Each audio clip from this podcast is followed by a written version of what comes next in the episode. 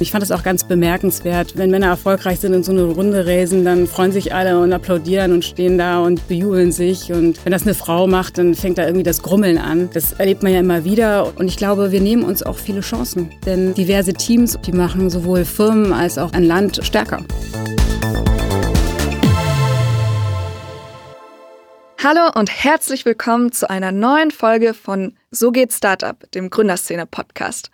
Mein heutiger Gast Eva Maria Meinen, die Co-CEO von Plus Dental, einem Startup, das mit transparenten Zahnschienen den Dentalmarkt neu aufrollen will.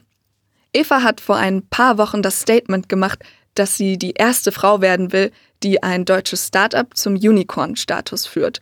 Und dafür hat sie auch ganz schön Kritik ernten müssen. Es gab aber auch viel Zuspruch für sie.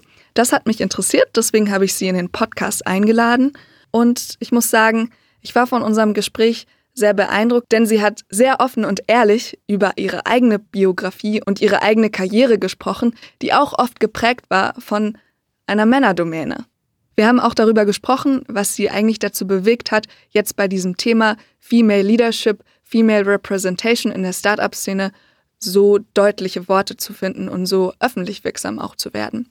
Aber es ging natürlich auch viel um Big Business. Wir haben darüber gesprochen, was sie eigentlich so optimistisch macht, dass Plus Dental das Zeug zum Unicorn hat und welche Schritte sie ergreifen will, um das Startup bis 2022 dorthin zu bringen. Mein Name ist Hanna Schwer, ich bin Redakteurin bei Gründerszene und ich wünsche euch jetzt erstmal viel Spaß bei der Folge.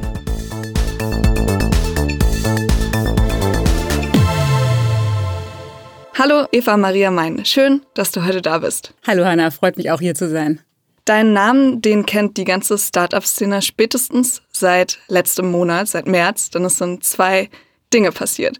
Zum einen dein Startup Plus Dental, wo du ja Co-CEO bist, hat eine mega Runde eingesammelt, 35 Millionen Euro, ein beträchtlicher Batzen. Und zum anderen hast du eine ziemlich große Ansage bei LinkedIn gemacht, die auch einige Wellen gezogen hat.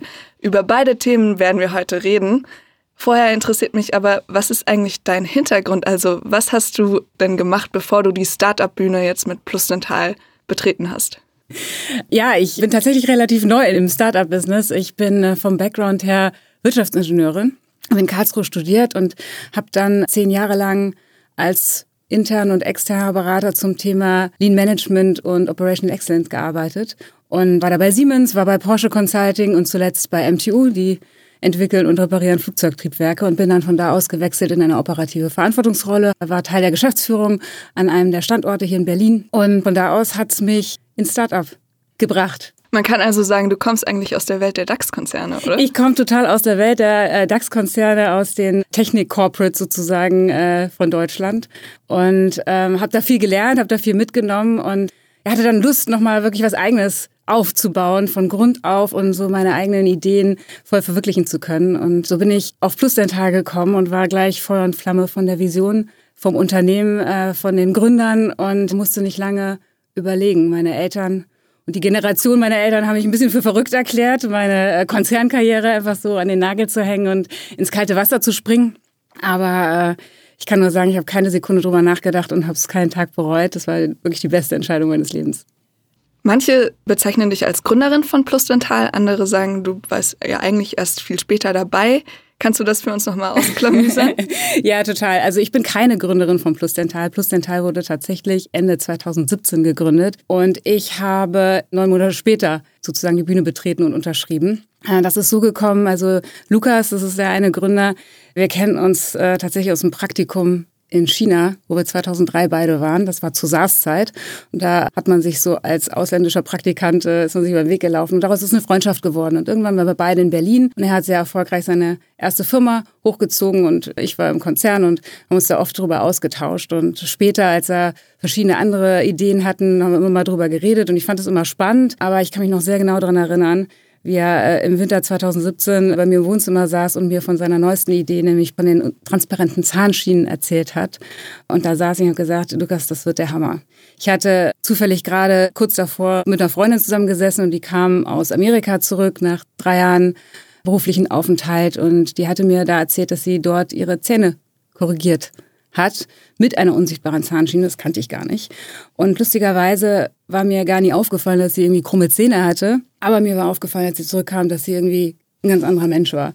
Sie hat gestrahlt und hatte eine ganz positive Ausstrahlung. Und als sie mir das dann so erzählt hat und quasi zwei Wochen später äh, Lukas mir erzählt hat, dass sie vorhaben, dieses Produkt eben nach Deutschland zu bringen, habe ich nur gedacht, ja, das, das muss ja ein Riesenpotenzial haben, weil was für eine Veränderung kann das bei Menschen ausmachen, wenn es so eine tolle Möglichkeit gibt.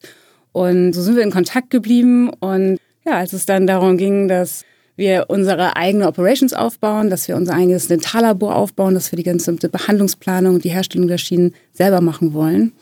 Da hat Lukas mich angerufen und hat mhm. mich gefragt, wir bräuchten jetzt mal jemanden, der tatsächlich schon mal ein physisches Produkt gemacht hat und äh, hast nicht Lust, bei uns mit einzusteigen. Und das war der Startpunkt. Ich glaube, jetzt müssen wir auch noch mal kurz für die Hörerinnen und Hörer ein bisschen beschreiben, was Plus Dental eigentlich macht. Ich habe das so verstanden, ihr sorgt für gerade Zähne und das ohne, dass man so großartig zum Arzt muss, sondern da läuft über Telemedizin vieles digital ab. Ist das so richtig? Ja, das trifft eigentlich ganz gut. Also wir sind ein MedTech-Startup, genau aus Berlin. Unser aktuelles Produkt, das ist die transparente Zahnschiene und die begradigt Zahnfehlstellungen bei Erwachsenen. Und zwar macht sie das total diskret, also man sieht es nicht. Und wir bieten es eben auch sehr günstig an, also bezahlbar. Mhm. Was heißt das? Was heißt bezahlbar? Mhm. Äh, genau, bezahlbar. Also unsere Behandlung kostet zwischen 1690 Euro und 1990 Euro, je nach Komplexität der Zahnfehlstellungen. Und wir bieten unseren Patienten eben ähm, auch sehr attraktive Rattenzahlungsmodelle an, sodass Behandlung sozusagen schon ab 27,90 Euro pro Monat möglich ist.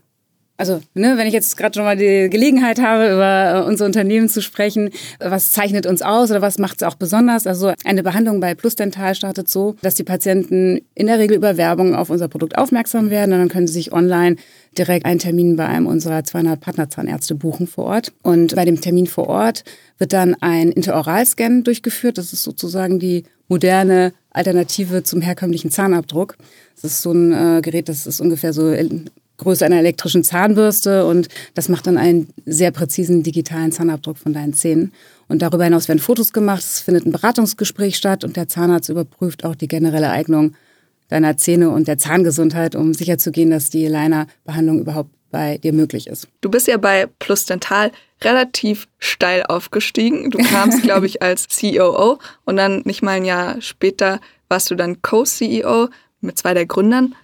Ich muss sagen, ich bin jetzt aber tatsächlich auf deinen Namen erst so richtig aufmerksam geworden vor einigen Tagen, als du diesen Post bei LinkedIn verschickt hast. In dem Post sagst du, ich habe es satt, dass Frauen um die Anerkennung ihres hart erarbeiteten Erfolges kämpfen müssen. Anstatt das Haar in der Suppe zu suchen, sollten wir jede erfolgreiche Frau feiern und dafür sorgen, dass ihr noch viele nachfolgen. Das ist eine ganz schöne Ansage. Es gibt auch nicht viele in der Startup-Welt, die sich so zu dem Thema positionieren. Kannst du uns noch mal erzählen, was war der Hintergrund, was war der Auslöser für diesen Post? Ja, genau. Also der Hintergrund war, wir hatten eine Pressemeldung rausgegeben, in der wir auch gesagt haben, hey, wir haben eine fantastische neue Finanzierungsrunde geraced, 35 Millionen. Wir hatten ja im Mai die letzte, das waren 32 Millionen und dieses Geld wollen wir jetzt investieren, um weiter zu wachsen, um weiter zu expandieren, um in ganz Europa unser Produkt anbieten zu können. Und wir haben vor, was richtig Großes zu bauen. Und das wurde dann aufgegriffen und fairerweise muss man dazu sagen, und äh, da wurde eben ich auch zitiert mit der Ansage als erstes frauengeführtes äh, Unicorn. Und äh, das wurde dann aufgegriffen, dann wurde gesagt, ja, aber frauengeführt ist ja gar nicht die Firma, ist ja gar nicht frauengeführt, da ist ja nur eine Frau und da sind ja noch zwei andere und die hat die ja nicht mal gegründet, die Firma. Und dann gab es so einen relativ kleinen, aber so Dialog auf LinkedIn, äh, wo Leute ihre Meinung gepostet haben, das ist ja auch in Ordnung. Und irgendwann fiel dann der Begriff Femwashing. So nach dem Motto, ja, das ist doch äh, alles gar nicht so und eigentlich stellen die doch da jetzt nur eine Frau hin und die macht doch eigentlich gar nichts und das ist doch jetzt nur wie Greenwashing, ein neues Wort, Femwashing. Und das also quasi der Vorwurf, Plus Dental will PR mit der Aussage, dass jetzt eine Frau das Ding zum Unicorn führt. Genau. Und für mich stand da halt auch dahinter, ja, und in Anführungsstrichen, die macht ja gar nichts. Und die hat auch nicht das Recht für sich zu beanspruchen, diese Firma zu führen. Und ähm, ich finde, man kann ja über alles reden und bin da auch für Kritik offen. Ähm, was es für mich den Bogen überspannt hat und warum ich dann einen Grund gesehen habe, auch da einen Post gegen zu, zu schalten, war dieser Begriff des Femwashings. weil, äh, ich muss auch sagen, so ein bisschen in meiner Vergangenheit, also ich bin ja schon ein bisschen älter, als ich angefangen habe, da hieß es immer ja so die Quotenfrau. Das wirkte dann lange als Begriff aus meiner Sicht, um sehr talentierte Frauen irgendwo einen Stempel aufzudrücken und zu sagen, ja, aber eigentlich gehört die gar nicht hierhin, die ist ja nur die Quotenfrau. Und da war ich dann echt entsetzt, dass nachdem dieses, dieser Begriff der Quotenfrau und auch der Alibifrau so ein bisschen seinen Schrecken verloren hat, aus meiner Sicht jetzt auf einmal ein neuer Begriff kreiert wird, der jetzt erstmal die Leistung von einer Frau in Frage stellt und erstmal in den Raum stellt, äh, das hat sie gar nicht verdient, sondern das ist eigentlich nur ein PR-Gag. Und dagegen hatte ich jetzt das Gefühl, ja, mich positionieren zu wollen. Und äh, habe ich dann eben mit diesem Post gemacht und äh, ja auch sehr viel Zuspruch da an der Stelle, überraschend viel Zuspruch bekommen. Und ich fand das auch ganz bemerkenswert, weil also Tina Müller hat ja auch gepostet, ja, äh, wenn die CEO von Douglas. Ja, genau, äh, hat dann auf den Post reagiert und ähm, hat er eben auch gesagt, ja, wenn Männer erfolgreich sind und so eine Runde raisen, dann freuen sich alle und applaudieren und stehen da und bejubeln sich. Und wenn das eine Frau macht, dann fängt da irgendwie das Grummeln an. Und das ist ja durchaus auch jetzt zuletzt bei Salando so gewesen, also das erlebt man ja immer wieder wieder und ich finde das schade, weil wie gesagt, mhm. und das habe ich ja auch geschrieben, ich freue mich persönlich über jede Frau, die es nach oben schafft, die irgendwie die Zukunft von Deutschland mitgestaltet, die an Positionen sitzt, wo Entscheidungen getroffen werden.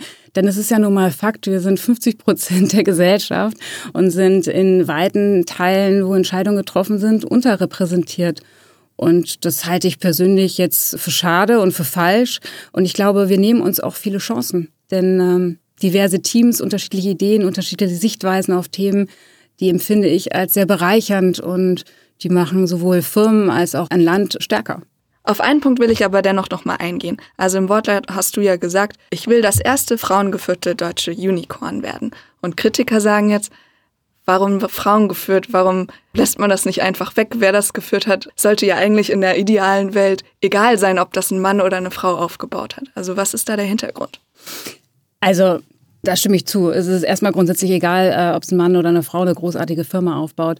Worum es mir, glaube ich, ging, war ein Stück weit auch Mut zu machen. Ich meine, man schaut sich das an und ich meine, dass es in Deutschland kein frauengeführtes Unicorn geht, ehrlich gesagt, das ist mir gar nicht aufgefallen, sondern das hat irgendwie ein Freund mir beim Spaziergang gesagt. Da habe ich gesagt, wirklich? Und dann habe ich das recherchiert. Und das ist doch eigentlich schade. Und äh, wenn man sich das dann so anschaut, es gründen weniger Frauen und die Firmen bleiben eher Boutique, bleiben eher klein. Und damit haben sie aber auch nicht diesen Einfluss, den eben große Firmen und Investmentfonds haben. Und ich ehrlich gesagt finde es gut, wenn es Vorbilder gibt und wenn es Frauen gibt. Ich hatte selber Vorbilder, die mich mitgezogen haben, an denen ich mich orientiert habe, wo ich gesagt habe, ja, wow, das ist, funktioniert, es geht und so ein bisschen meine eigenen Zweifel, mit denen ich auch mal gehadert habe, kann ich Familie und Karriere und geht das alles, schaffe ich das alles, ähm, die mir gezeigt haben, ja, das geht. Und an der Stelle Frauen geführt. Insofern, ich beanspruche schon für mich, dass Plus Dental ein Unternehmen ist, das von mir mitgeführt wird und dem ich ganz klar mit meiner Art und meinem Leadership auch irgendwo die Einfärbung und den Charakter gebe, den, den wir haben.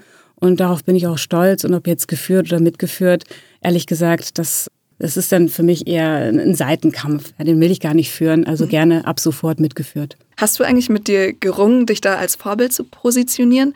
Denn man läuft ja dann auch immer Gefahr, zumindest höre ich das immer von vielen Gründerinnen, dass man dann nur noch auf dieses Thema reduziert wird. Also wenn man meine Vergangenheit auf Social Media anguckt, dann sieht man, dass ich bislang mich sehr stark zurückgehalten hat, einfach weil ich sehr stark inhaltlich damit beschäftigt war, jeden Tag einen äh, guten Job zu machen und irgendwie diese Firma zu führen und weiter auszubauen und gar nicht die Zeit und den Nerv hatte, äh, darüber wahnsinnig viel zu posten. Ich denke aber ehrlich gesagt, dass es wichtig ist, dass gerade Frauen auch ihre Erfolge und ihre Erfahrungen teilen und ein Netzwerk bilden und Vorbilder gibt. Und das bringt mich zu dem Punkt. Mich hat damals so dieses Buch von Sheryl Sandberg wahnsinnig inspiriert, Lean In. Und ich war ihr wirklich dankbar, weil es hat mir an ein paar Stellen wirklich die Augen geöffnet und hat so ein Stück weit meine nächsten Lebensschritte mitgestaltet. Und man braucht Vorbilder, man braucht Menschen, an denen man sich orientiert. Und ich habe echt nicht den Anspruch zu sagen, hey, ich bin äh, ein Riesenvorbild und ich mache alles richtig. Das ist überhaupt nicht so.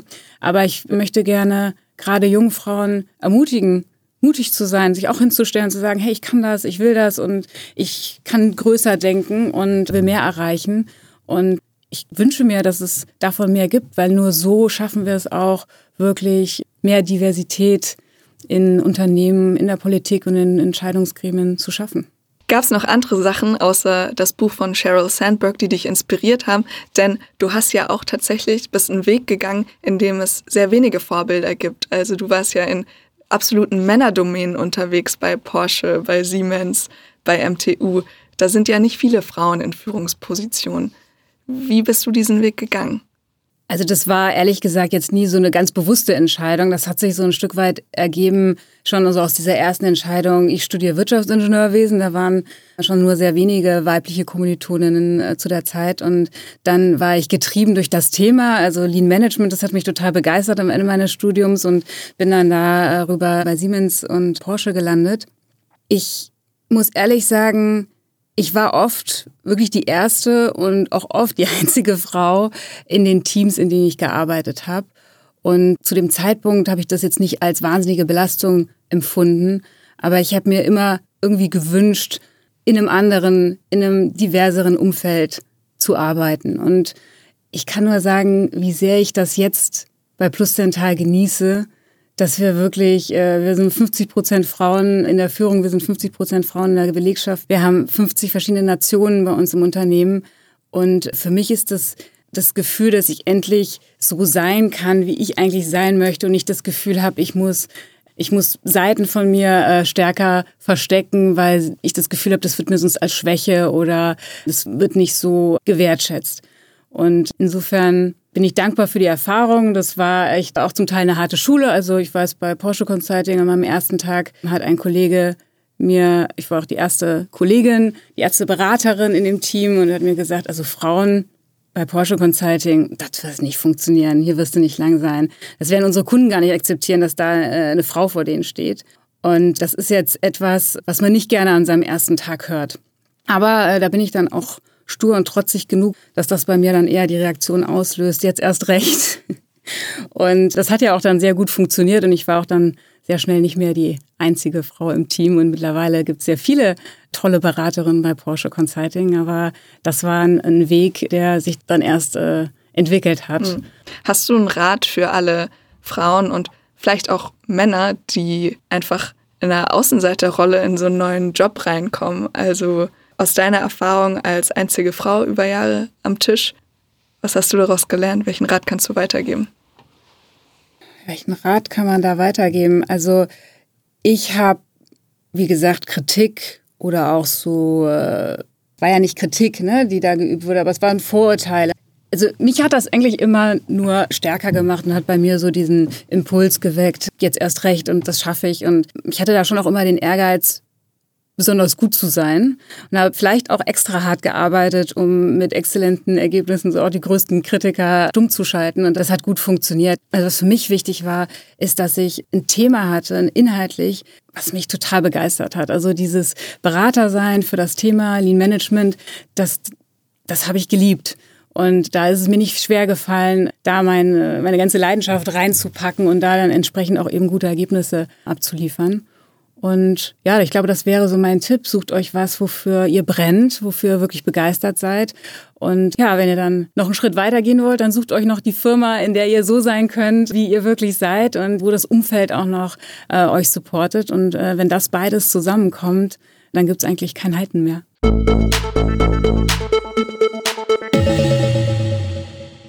Hey, ein Hinweis in eigener Sache, bevor es gleich mit der Folge weitergeht. Ich möchte euch gern unser Angebot Gründerszene Plus ans Herz legen, falls ihr da nicht ohnehin schon ein Abo abgeschlossen habt. Bei Gründerszene Plus veröffentlichen wir regelmäßig spannende Insiderberichte über die Szene. Da sind zum Beispiel Pitch-Decks dabei von erfolgreichen Startups oder exklusive Blicke hinter die Kulissen von bestimmten Unternehmen, die sie selbst so nie geben würden. Der erste Monat von Gründerszene Plus ist kostenlos und den Link, den findet ihr in den Show Notes oder auf gründerszene.de.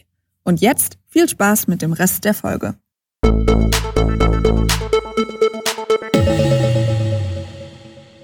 Du bist jetzt seit kurzem auch Teil der Initiative Startup Diversity. Du bist eine der ersten Unterzeichnerinnen. Was wollt ihr mit dieser Initiative bewegen? Wofür steht die? Hm. Also ich bin Erstunterzeichnerin, ja, ich bin nicht Initiatorin. Ich habe es gesehen und ich habe aber sofort gesagt, ja, äh, da, da will ich mit dabei sein. Das will ich unterstützen und das will ich auch aktiv unterstützen. Was will die Initiative?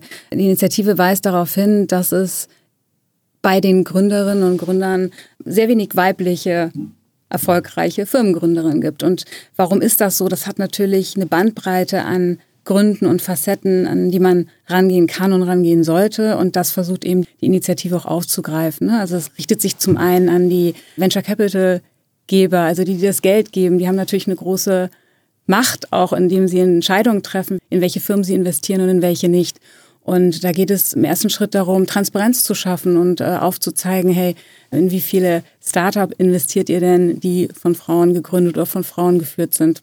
Ja, es geht darum, bei Scale-ups, also bei Firmen, die gerade sich auf dem Wachstumspfad befinden, eben bewusst sich dafür zu entscheiden, auch Frauen mit ins Management aufzunehmen, auch wenn sie nicht mitgegründet haben. Das ist natürlich jetzt auch ein Thema, weil das ich sehr gut reden kann, weil genau das haben ja Lukas und Peter gemacht. Sie haben sich in der Phase, wo wir dann sehr stark gewachsen sind, entschlossen, mich vom CEO mit in ihre CEO-Runde zu holen.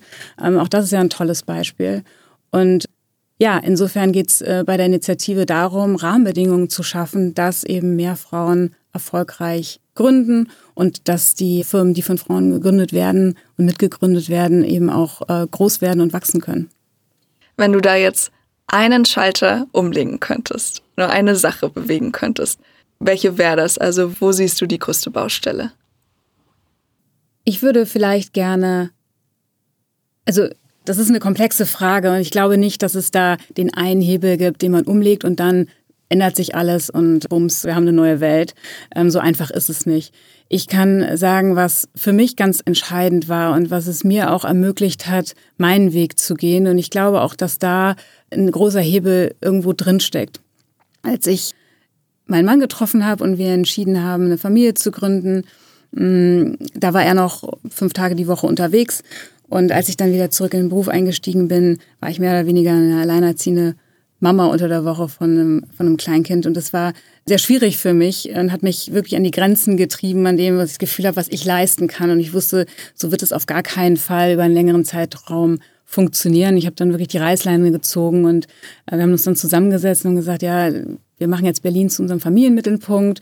Er sucht sich eine andere Tätigkeit, wo er auch mehr für die Familie da sein kann und wo wir wirklich 50-50 die ganzen Spaß, aber auch die ganzen Herausforderungen, die so ein Familienleben und ein Haushalt mit sich bringen, führen. Und seitdem teilen wir wirklich alles völlig gerecht 50-50 auf. Er übernimmt auch manchmal mehr als 50 Prozent. Und es gibt ganze Themenbereiche, um die ich mich gar nicht kümmere, weil das komplett bei ihm in der Verantwortung liegt. Und wenn ich mich so an meine Freundinnen und auch bekannte, wahnsinnig tolle Frauen mit unheimlich viel Talent erinnere. Und wenn ich jetzt sehe, wo die heute sind, dann äh, ist es oft so, dass sie dann entschieden haben, zurückzutreten, runterzuschrauben, sich mehr um die Familie zu kümmern. Und selbst da, wo beide Partner Vollzeit arbeiten, erlebe ich oft, dass der Großteil der Care Work, also von Haushalt und Kindern, bei den Frauen bleibt. Und ich glaube, das bremst weil äh, wir sind auch alles keine Supermenschen. Äh, wir haben auch nur 24 Stunden am Tag und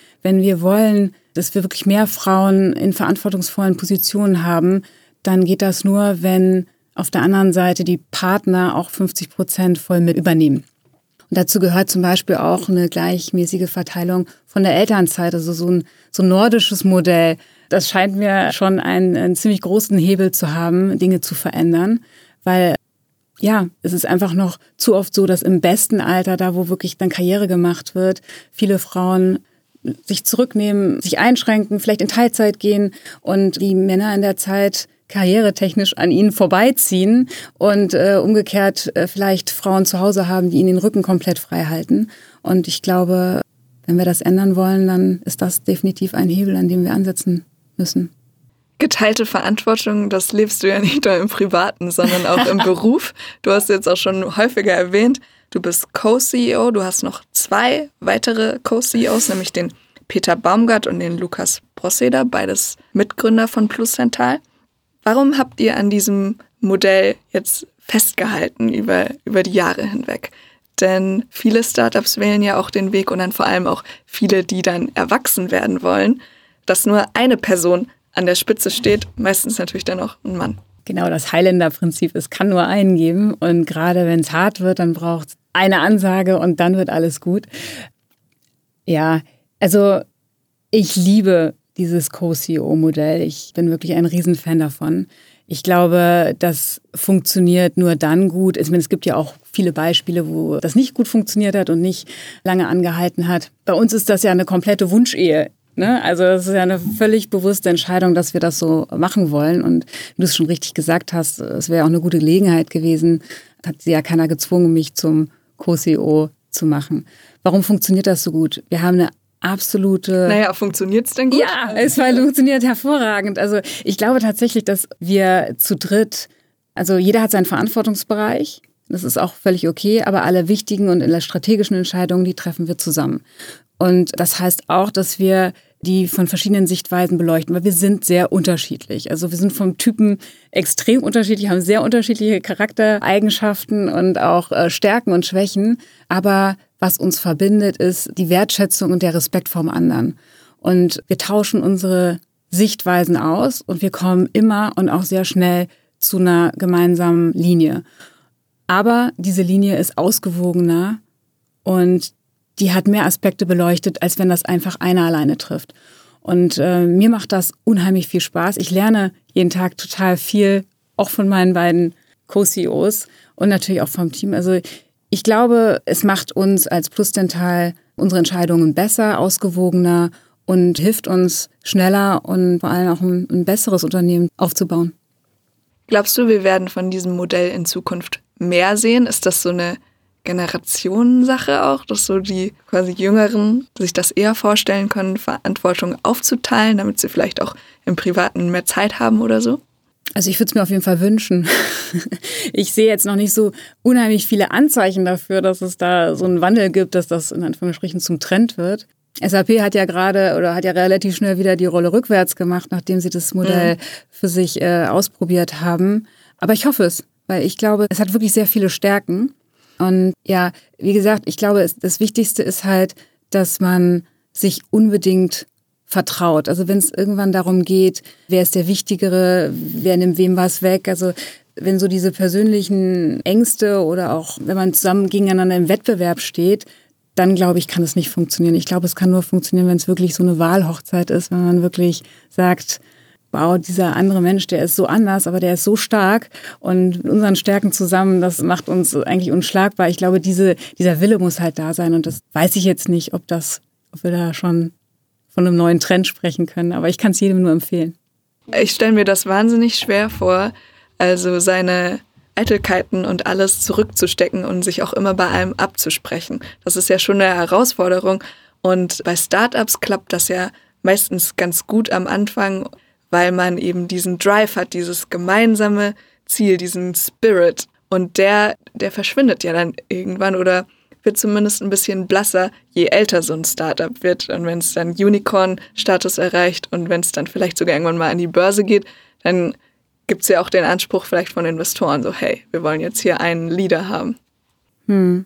Also der Anspruch von Investoren weiß ich gar nicht, ehrlich gesagt, weil dafür müsste äh, ja einer erstmal sagen, das, was ihr macht, funktioniert nicht.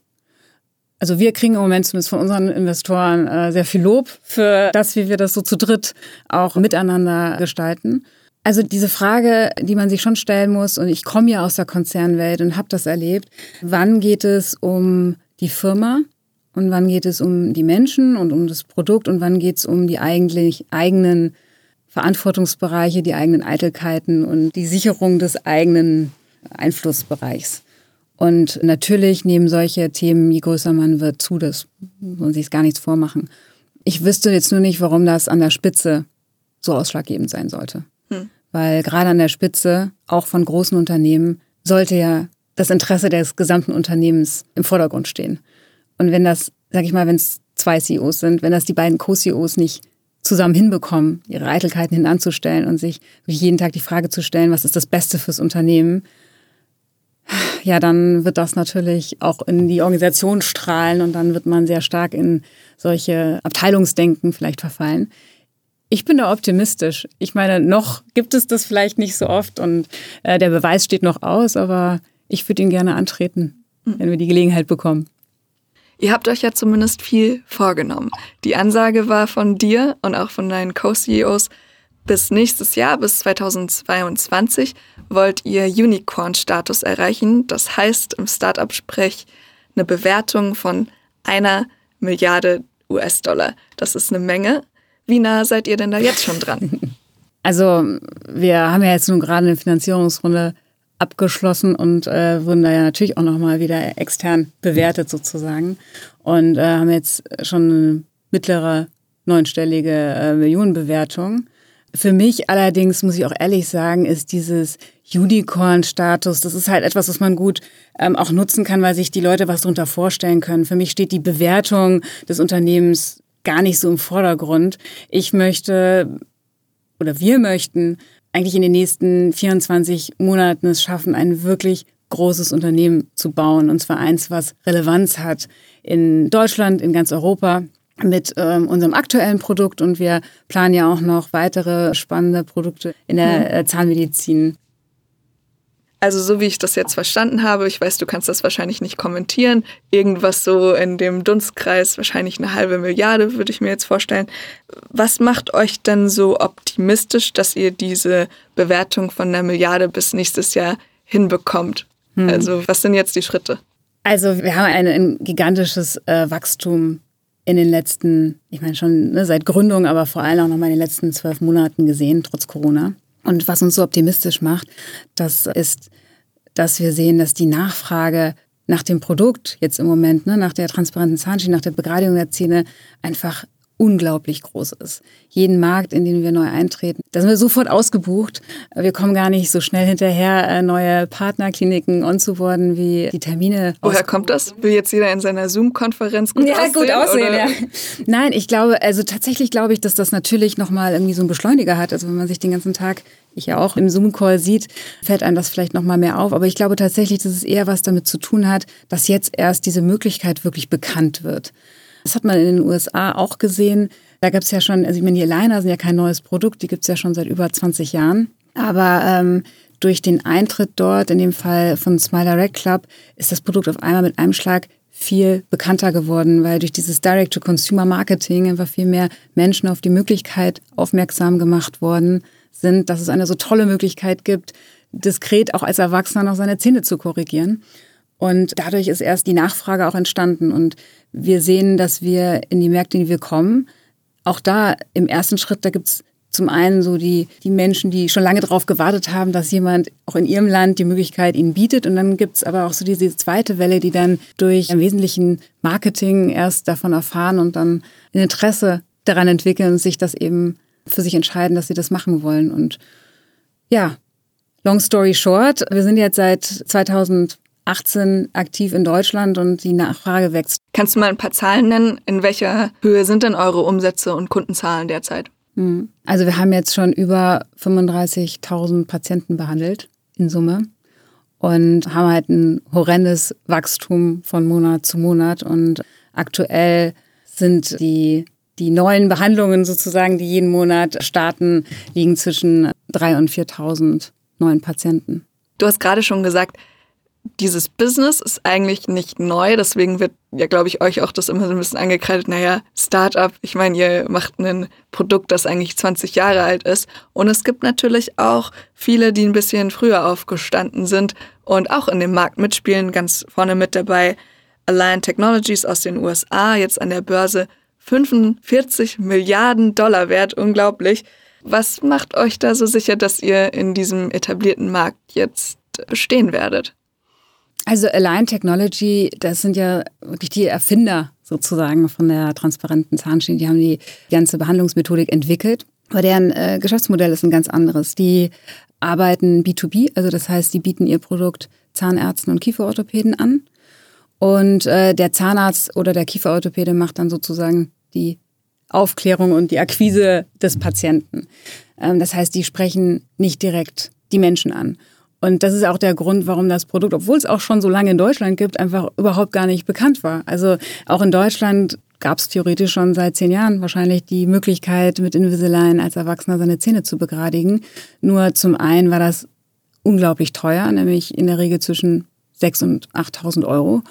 Und zum anderen war es auch den allermeisten Menschen gar nicht bekannt. Und jetzt zurück zu deiner Frage, warum glauben wir, dass wir uns da erfolgreich positionieren können? Wir sprechen direkt die Patienten an. Wir haben den gesamten Behandlungsablauf von der Buchung des Termins, die Zahlungsmodalitäten, alles läuft bei uns komplett digital ab. Es ist super einfach, es ist super bequem. Die Verlaufskontrolle des Patienten, also die Begleitung des Patienten während der Behandlung, passiert über unsere selbstentwickelte App. Die begleitet den Patienten sehr eng. Da fragen wir jede Woche Parameter ab, wie Druck, äh, erinnern an den Schienenwechseln und alle zwei Monate wird der Patient aufgefordert, Bilder hochzuladen. Das schaut sich dann in dem Fall der Kieferorthopäde oder Zahnarzt an und beurteilt, ob die Behandlung nach Plan verläuft oder ob der Patient eben nochmal in die Praxis kommen muss. Glücklicherweise laufen die aller, allermeisten Behandlungen vollkommen nach Plan und es ist gar kein weiterer Vor-Ort-Termin notwendig. Auch das ist ja in der heutigen Zeit eine Riesenerleichterung, äh, wenn man eben nicht persönlich Termine machen muss, in der Praxis warten muss für jeden Schienenwechsel oder regelmäßig, sondern wenn das eben remote und digital passieren kann. Und das äh, ist halt schon ein ganz anderes Produkt als die, sag ich mal, Behandlung mit der transparenten Zahnschiene von Invisalign beim Kieferorthopäden. Wo seht ihr euch dann in ein paar Jahren? Also wie groß ist dieser Markt? Wenn man jetzt mal Align Technologies nimmt, 45 Milliarden wert, ist das für euch auch möglich? ich denke, alles ist möglich. Also gerade in der, ähm, im Dentalbereich und da möchte ich aber nochmal auch drauf eingehen. Also im Moment haben wir ganz klar zum Ziel, in Europa Fuß zu fassen, also in mehr europäischen Ländern und in den Märkten, in denen wir schon sind, das auch entsprechend mit weiterzuwachsen. Ähm, wir haben auch sehr konkrete Pläne, in China zu starten. Das ist für uns ein super spannender Markt, auch natürlich durch unseren Investoren. Background äh, mit Ping An und jetzt Jepson Capital gebackt. Da haben wir sehr starke Investoren bei uns im Board, die uns da auch wirklich helfen können, äh, da erfolgreich zu launchen. Und für uns ist die Reise mit dem Aligner-Produkt aber bei weitem noch nicht zu Ende. Also wenn man sich so die Zahnmedizin anschaut, dann gibt es da noch viel weitere Möglichkeiten, tolle und moderne Behandlungs Methoden und auch Lösungen Patienten zugänglich zu machen, die heute eben nicht bezahlbar sind. Also Zahnersatz, Implantate, aber auch Prophylaxe. Da gibt's noch viele Themen, die digitalisiert und verbessert werden können. Und insofern glaube ich, da ist auf jeden Fall ein Riesenpotenzial aus dieser Firma, was ganz Großartiges zu machen. An das Potenzial daran glaubt auch Mario Götze. Wir hatten neulich die Meldung auf der Seite, der ist bei euch als Business Angel eingestiegen. Würde man jetzt erstmal denken, wie passt das denn zusammen? ja, wie passt es denn eigentlich zusammen? Wie ist es dazu gekommen? Ja, das war eigentlich wirklich lustig, weil äh, tatsächlich ist Mario Götze ein Patient von uns. Und der hat sich einen Termin gebucht, ist in eine Praxis gekommen und hat die Behandlung gekauft. Und dann ist uns das tatsächlich irgendwann aufgefallen und äh, dann haben wir einen Kontakt gesucht. da hat irgendjemand in der Excel-Liste gesehen, Moment mal. Mario nee, schon Götze, im System. Excel-Listen arbeiten wir nicht mehr mit, aber ja, ähm, und dann haben wir Kontakt aufgenommen und er hat dann auch zurückgerufen und so ist da erstmal der Kontakt entstanden. Also ganz ohne Intro. Ihr habt euch quasi ja. selbst das Intro gemacht. Wir haben ihn natürlich dann gefragt, wie bist du denn auf uns gekommen? Ne? Dann ähm, kannte er einen anderen Business Angel von uns und hatte darüber schon mal von Plus Dental gehört und hat sich dann gedacht, oh, das probiere ich mal aus. Aber wir wussten davon nichts und wie gesagt, haben ihn dann, als wir gesehen haben, er ist jetzt bei uns Patient, haben wir ihn kontaktiert und so ist da erstmal die Relationship entstanden. Und ja, als bei uns im Prinzip die nächste Finanzierungsrunde anstand, bin halt auch gefragt, ob er Lust hat, bei uns zu investieren. Und da hat er jetzt nicht lange gezögert, weil er natürlich auch ganz gut aus eigener Erfahrung sagen kann, wie er die Behandlung empfunden hat und wie er uns als Unternehmen kennengelernt hat. Und da hat er gesagt, ja, da würde ich gerne mit einsteigen. Und da haben wir uns natürlich sehr drüber gefreut. Was erhofft ihr euch denn von dieser Partnerschaft? Also erstmal finde ich es natürlich großartig, dass er als Patient so überzeugt ist von uns als Company, dass er sagt, hier möchte ich mit investieren. Und ja, wir freuen uns da so einen, so einen großen Namen und ja, so eine tolle Persönlichkeit bei uns im Cap-Table zu haben. Eva, ich bin mal echt gespannt, was da bei euch noch kommt. Ob ihr die Ansage Unicorn bis 2022 wahrmachen werden könnt. Ich glaube, wir werden auf jeden Fall noch viel von dir und deinen Co-CEOs hören. Zum Schluss habe ich immer noch eine Frage, die ich eigentlich jedem Gast stelle, nämlich was macht dir gerade Bauchschmerzen und worauf freust du dich gerade so richtig? Also Bauchschmerzen, ehrlich gesagt, macht mir die Corona-Pandemie. Natürlich für die Welt, für Deutschland, aber auch für uns als Firma. Denn wir sind jetzt seit über einem Jahr eigentlich verpflichtend im Homeoffice mit allen Mitarbeitern. außer unser Labor. Das muss natürlich äh, arbeiten vor Ort. Und wir wachsen extrem schnell. Wir sind jetzt 400 Mitarbeiter. Also wir haben allein, glaube ich, in den letzten zwölf Monaten über 150 neue Kollegen eingestellt. Und alles Onboarding passiert nur noch remote. Team-Events passieren nur noch remote. Und so dieser Spirit, diese Gemeinsamkeit, die Energie, die zu spüren ist, wenn ein Team zusammenkommt, die lässt sich einfach nicht dauerhaft nur remote überbrücken. Und ich hoffe einfach, dass wir bald eine Lösung haben durch Impfung, ähm, wo wir wieder äh, irgendwo zusammen ins Office kommen können, wo wir Workshops machen können, wo wir zusammen feiern können und wo wir wieder sagen wir, unser Unternehmensspirit auch wirklich miteinander ausleben können. Und was mir in dem Kontext Angst macht, ist halt einfach, dass wir so ein Stück weit so Teil unserer Identität da nicht voll ausleben und dann vielleicht auch den einen oder anderen neuen Mitarbeiter gar nicht so ins Boot holen können, wie das sonst möglich wäre. So, das macht mir Bauchschmerzen. Worauf freue ich mich? Ach, da gibt's jetzt wirklich viel.